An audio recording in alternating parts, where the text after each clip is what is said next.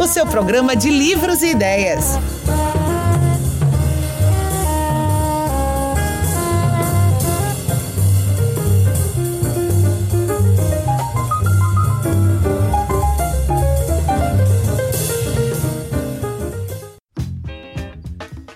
Olá, amigos da Rádio Universitária FM e do cafécolombo.com.br. Está entrando no ar mais um Café Colombo, seu programa de livros e ideias. Hoje com a apresentação de Tarcísio Feliciano. No programa de hoje teremos a honra de receber Tiago Correia Ramos, escritor e crítico literário, que já foi integrante aqui do nosso grupo, que está lançando pela editora Vacatussa, inaugurando né, a editora Vacatussa com o livro A Engenhoca, literatura infantil ilustrado por Victor Zalma. Vamos agora para a entrevista com Tiago Correia Ramos, que vai falar sobre A Engenhoca, primeiro livro publicado pela editora Vacatussa.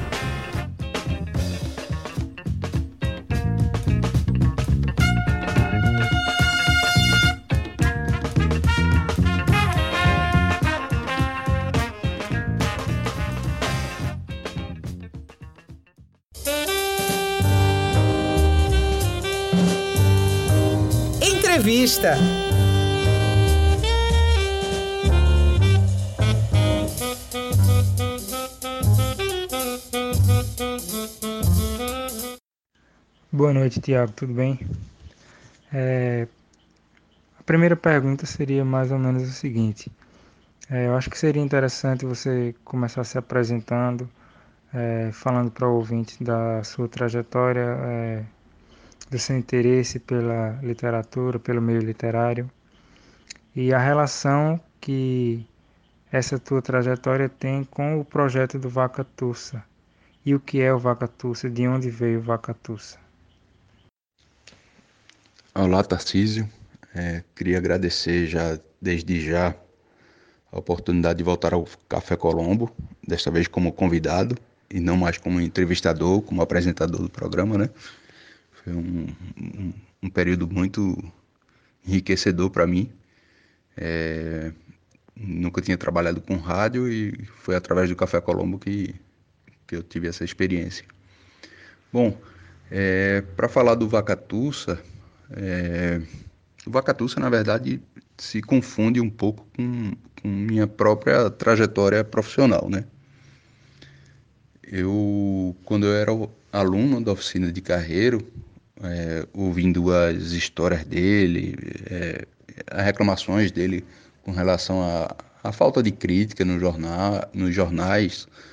É, e, e, ele já sendo um autor consagrado, já, já sendo um autor que tinha, tinha ganho já o Jabuti, e ele reclamava que ele não tinha uma fortuna crítica, que o pessoal não analisava o livro, né? Ele tinha mídia, que era só é, notícias sobre o lançamento, isso aí ele conseguia o espaço no jornal, mas a análise mesmo dos livros ele não tinha.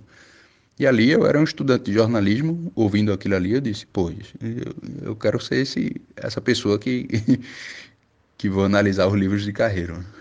Não só de carreira, mas analisar os livros.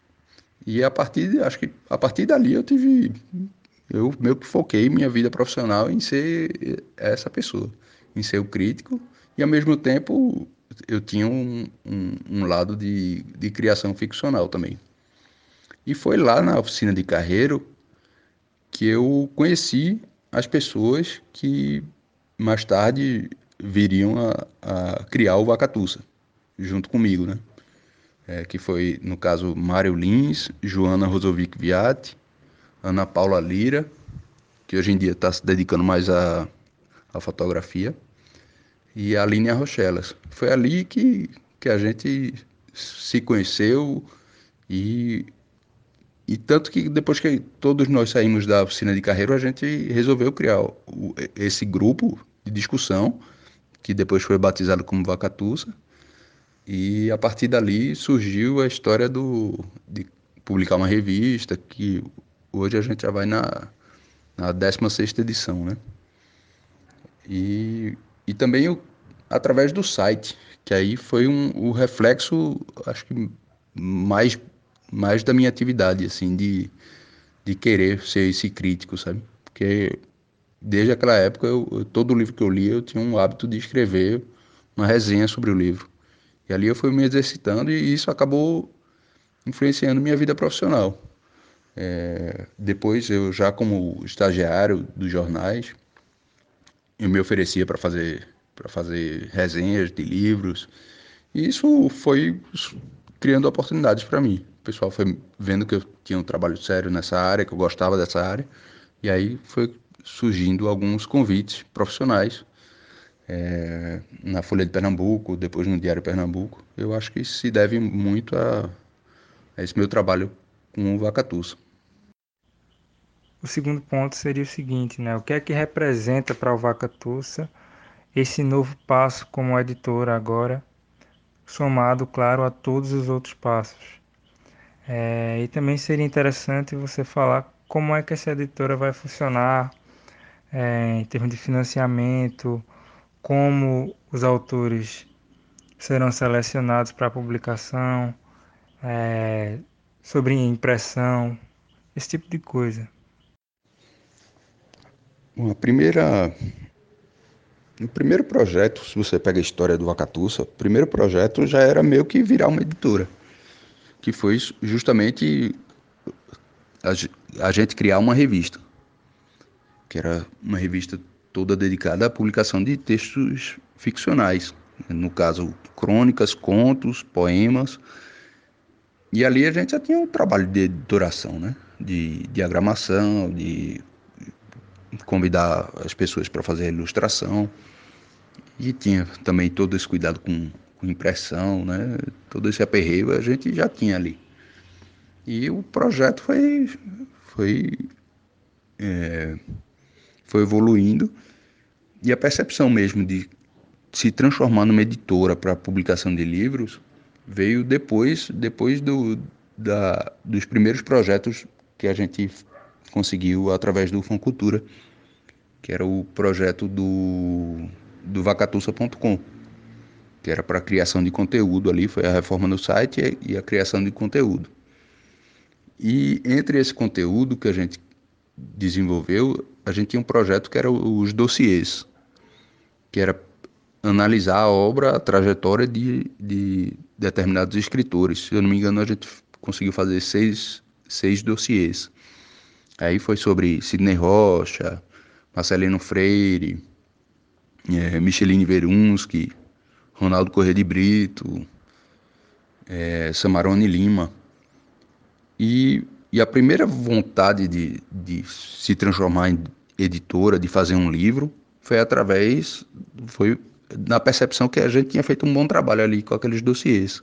Os dossiês era, é, a gente tinha uma, uma, fazia uma grande entrevista com, com os autores, é, basicamente eram umas três perguntas por livro que a gente fazia e escrevia críticas sobre praticamente todos os livros desses autores, pelo menos os mais importantes. É, e ali a gente viu que, pô, a gente já tinha aquele conteúdo e poderia usar aquilo ali para transformar num, num, produto, né? É, e a ideia ali era mais fazer um, um tava, foi no, no início daquela daquela editora, agora me fugiu o nome, uma editora Bom, enfim, era uma editora que se dedicava basicamente à, à publicação de e-books, de, de textos em e-books, via Amazon. Ah, me fugiu o nome, eu não vou, não vou lembrar agora não. É, e a ideia era fazer e-book. E aí nesse processo, nesse meio tempo, isso já tem uns quatro anos, que a gente foi reunindo, eu fui formatando, pegando aquele, aquele conteúdo.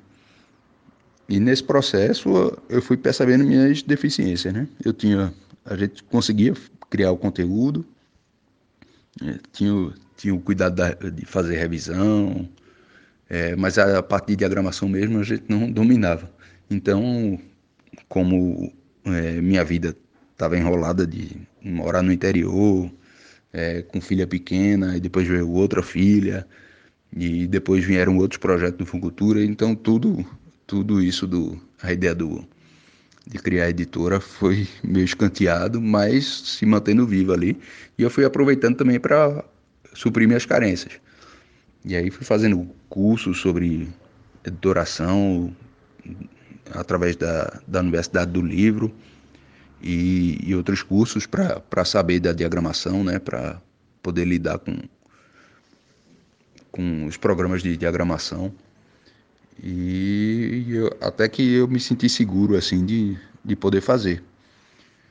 E a ideia, nesse, nesse processo, o que a gente viu no mercado é uma, um certo declínio ou estagnação do mercado de e-books e o surgimento maravilhoso assim do, do movimento de editoras artesanais independentes, que está bem fortalecido, inclusive aqui em Pernambuco, com várias editoras com, com um trabalho bem legal. E aí a gente casou, né? Casou a ideia e a gente, através desse do livrinho A Engenhoca, a gente já está partindo para os dois segmentos, tanto o e-book como o livro impresso. Falando agora especificamente sobre a tua trajetória, né? Eu queria saber como é que você se formou um escritor e, sobretudo, um leitor também, né? É, e o que motiva esta pergunta é aquele projeto que se chama Como Eu Escrevo, que você provavelmente já viu. É, esse projeto sempre me faz pensar na outra face, que, que é a leitura, né? Então, portanto, me interessa também saber como é que lê Tiago Correia. Então, acho que seria interessante para o nosso ouvinte também. Rapaz, eu acho que acho que eu comecei a pegar gosto pela leitura através de gibi. Ah, eu era um leitor de Turma da Mônica, assim. Meu pai me dava uma assinatura da Turma da Mônica e todo mês chegava não sei quantas revistas do, da Mônica, do Cebolinha, Magali, Cascão. E ali, eu, eu acredito que tenha sido ali que eu tenha gostado da leitura. Mas para pensar em ser escritor mesmo, eu acho que veio bem depois. É, acho que já, já perto de fazer vestibular, talvez, ou, ou assim que tinha, tinha entrado na, na universidade. É, eu era. Eu lembro que até foi umas férias. Oh, férias não. É uma, uma dessas greves gigantescas da federal. E aí eu ficava em casa sem fazer nada, né? Acho que eu estava prestes a entrar na federal e esperando o, o ano letivo começar e sem fazer nada. E, e o que eu tinha para ocupar meu tempo era os livros.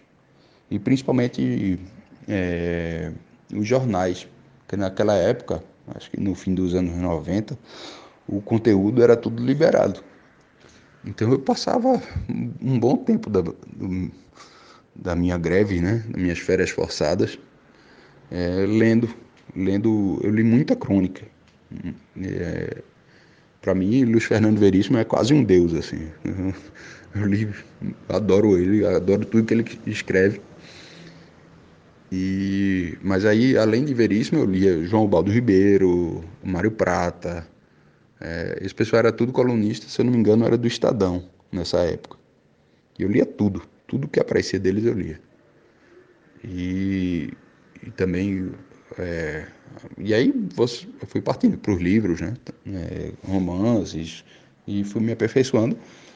E, e aquela vontade sempre foi é meio que latente ali, né? De, de querer escrever também. É, e meio que se consolidou quando eu entrei na oficina de carreiro. Né?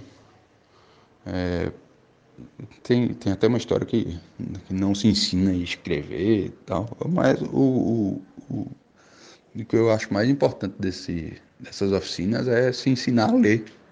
Ali Carreiro analisava, pelo menos na minha época, ele, ele adotava um livro por semestre e a gente lia junto com ele o livro e fazia discussões e, e aí ele mostrava algumas técnicas, como é que o determinado autor é, trabalhava o personagem, como é que ele apresentava o personagem. E ele foi mostrando para a gente assim as entrelinhas mesmo, coisa que tinha coisa que na época não, não percebia, né? E ali você já vai se exercitando também. Você escrevia e o pessoal é, lia na sala de aula e, e, todo mundo comentava e criticava o texto e é, fazia sugestões. É, acho que ali na oficina de carreira o meio que o projeto se consolidou e, e desde então eu venho tentando escrever um livro é, que às vezes anda, às vezes desanda. É, tem o, o problema de, de ser uma editora de, um, de uma pessoa só. é que você faz tudo, inclusive a revisão. E a revisão, quando você vai pega o texto para fazer a revisão, você simplesmente não é uma simples revisão, né? Você não faz a, a correção ortográfica, a, não verifica a pontuação, não é, não é só isso. Você faz uma reescrita, né? E aí você vai reescrevendo, reescrevendo, vai percebendo os erros e vai mudando. Mas, enfim, é, é por aí. Bom, agora são duas coisas que interessam.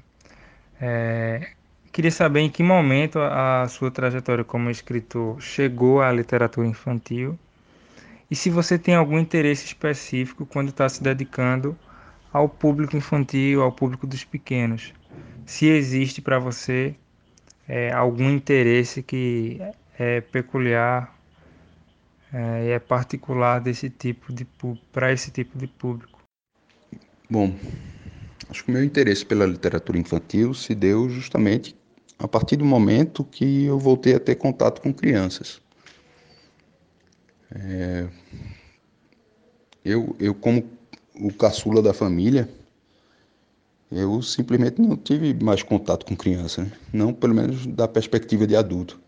Já sendo adulto, para ter, ter esse cuidado com criança, não, eu só depois de 20 anos, quando eu, eu acho que eu já tinha quase 20 anos, quando, quando meus primos começaram a, a ter filhos, a, a, iniciar esse, esse novo ciclo da família, né? E quando meus sobrinhos vinham para passar férias em Recife, aí eu tinha um, um grande contato com eles, assim, e fui é, percebendo essa, essa relação deles, a, a imaginação, né? E até lendo histórias para eles também. E foi justamente nesse período que, que eu escrevi minha primeira historinha, que não foi publicada, talvez um dia eu publique. E depois eu ainda escrevi um que foi sobre. Antes da minha primeira filha, minha esposa teve um, um aborto natural. E ali eu escrevi uma historinha, assim, uma fábula, meio que para explicar, para tentar entender também o processo, né? De, de de repente você descobre que vai ser pai e, e logo depois você descobre que não vai ser pai. E, e é, foi uma forma de, de colocar para fora, tentar organizar o, as ideias. E esse livro talvez eu publique. E o terceiro livro que eu escrevi foi justamente esse, A Engenhoca, é, que foi inspirado no, na chegada da minha filha, né? da minha primeira filha. É, essa história tem muito tem uma questão muito autobiográfica aí que é, é justamente nesse período inicial que um bebê chega você os pais praticamente não dormem também né e foi ali naquelas madrugadas de insônia ali com balançando a bebê para para ela não depois da amamentação para ela não vomitar e e não se sufocar, aí fica o pai lá no processo de, de despertar o arroto né, do, da bebê. E que surgiu essa a, a, ideia de escrever essa história, que foi escrita já, acho que em 2000 2014 ou 2015, a primeira versão da história foi escrita. E, e ela acabou evoluindo junto com essa ideia do, de transformar o Vacatussa numa editora. Falando agora sobre o livro A Engenhoca, né? Até que ponto a história de Aurora e Nicolau cruza com a tua própria experimentação da paternidade, Tiago? Porque sabemos que o mundo real tem dessas e eu imagino que o desejo de uma por uma engenhoca como a engenhoca do livro seja inevitável. Então eu queria saber como é que aconteceu essa inspiração e um pouco sobre a história do livro também e a moral, né, que tem por trás do livro. O livro é bastante autobiográfico, né? É, mas eu acho que também não é só meu apenas. Não é uma, uma experiência só minha, né? Eu acho que todos os pais passam por essa, por essa situação de, de madrugadas né, em claro, tentando acalentar a filha, né? nesse processo de, de espera, do arroto e, e, de cansaço, porque acumulou trabalho no outro dia e falta de, de, de sono. É, acho que é algo bastante comum na vida de qualquer pai. Acho que todos passam por isso. Mas para você ter uma ideia da minha, do meu processo criativo, a influência dele é, é, é bem jornalístico. Né? É, a, primeira, a primeira versão do, do livro tinha o, tinha meu nome, por exemplo, como, como o personagem. O personagem do pai tinha meu nome. Só que aí com o tempo você vai amadurecendo as ideias e vai vendo que e precisa também ter esse, esse distanciamento.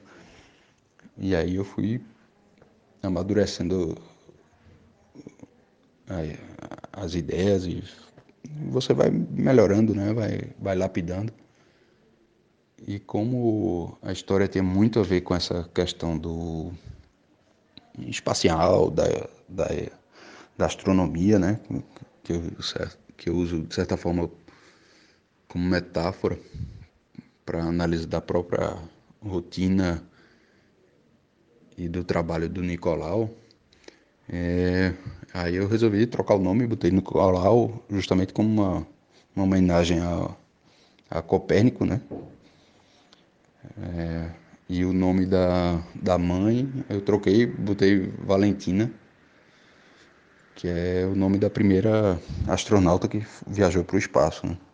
uma astronauta russa. Então, aos pouquinhos você vai, vai percebendo essa, vai colocando a ficção, né? No, criando o distanciamento, o distanciamento através da ficção. Inclusive, tem uma passagem do livro que, que tem uma musiquinha, e essa música eu, eu inventei. Eu sou péssimo de não, eu acho que eu não consigo nem cantar parabéns para você, de tão ruim que eu sou nessa parte musical. Mas essa musiquinha eu inventei para acalentar minha filha durante a madrugada. Que é Calma, pacotinho, que o papai te dá colinho. Aproveita teu soninho, enquanto te dou carinho. E essa música, musiquinha, né? Eu, inventei na época que, que ela era recém-nascida, que eu tinha que acalentar ela, colocar ela para dormir, para ela ficar mais tranquila. E, e foi nesse. E acabei usando, acabei conseguindo inserir essa musiquinha no, no livro. É a história de um pai de primeira viagem, chamado Nicolau, que a partir da primeira, do nascimento da primeira filha, ele se vê dividido entre a necessidade de trabalhar e os cuidados com a, com a filha. Né? Então aí ele entra nesse processo de, de noites noites e madrugadas acordado e tendo que acordar cedo no outro dia para ir trabalhar e tem uma hora que o corpo reclama e daí ele resolve criar uma uma máquina, uma engenhoca, para que essa máquina meio que substitua a sua presença. E aí, ao longo da história, a gente vai percebendo que que nem tudo pode ser substituído por uma máquina. Né? Bom, por último, eu gostaria que você falasse um pouco sobre as atividades que vão acontecer lá na Casa Pina no dia do lançamento, é, sobre um sábado pela infância e sobre o lançamento do teu livro. Então, acho que seria interessante para convidar os nossos ouvintes, tá certo? Então, Tarcísio, é, o lançamento acontece agora, dia 6 de abril, é, na Casa Pina, que fica na rua José Paz de Barros, número 517, no bairro do Pina, é, próximo ao antigo Aeroclube. É uma casa bem legal e, e o lançamento vai acontecer dentro da programação do evento chamado Um Sábado pela Infância. É, e nesse evento, além do, da parte do lançamento do livro, né, vai ter uma feirinha lá com, com venda de produtos artesanais, vai ter uma lanchonete, vai ter umas oficinas e, e workshops também é, sobre alimentação, alimentação para criança, sobre a importância de, de brincar ao ar livre e vai ter uma de, carim, de carimbos também, usando folhas para ser a matriz do, do carimbo, né?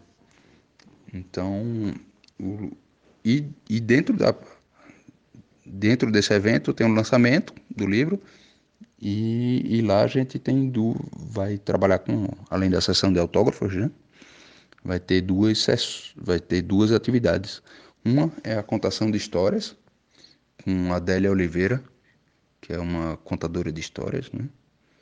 E e ela vai, vai contar do jeito peculiar dela lá a história da engenhoca. E ela tem um, um trabalho musical também para atrair a criançada. E também vai ter a escola nova de fotografia que vai, vai montar um mini estúdio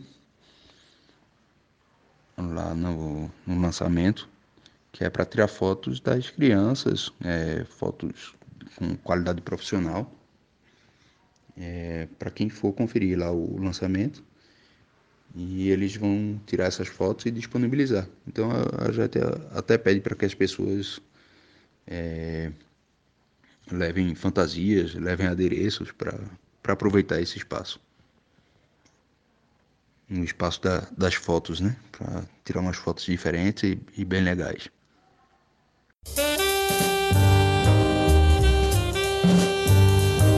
Entrevista.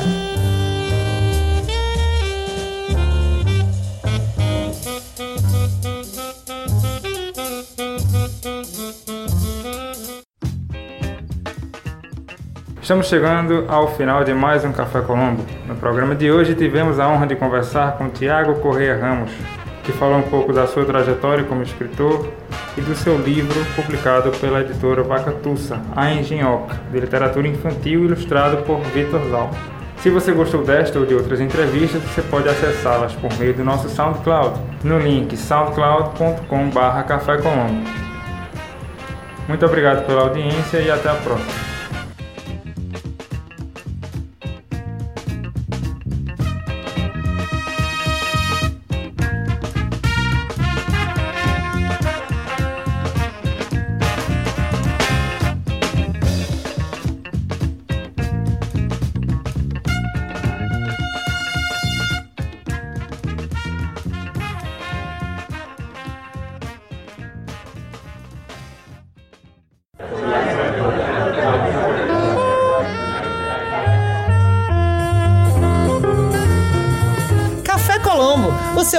De livros e ideias.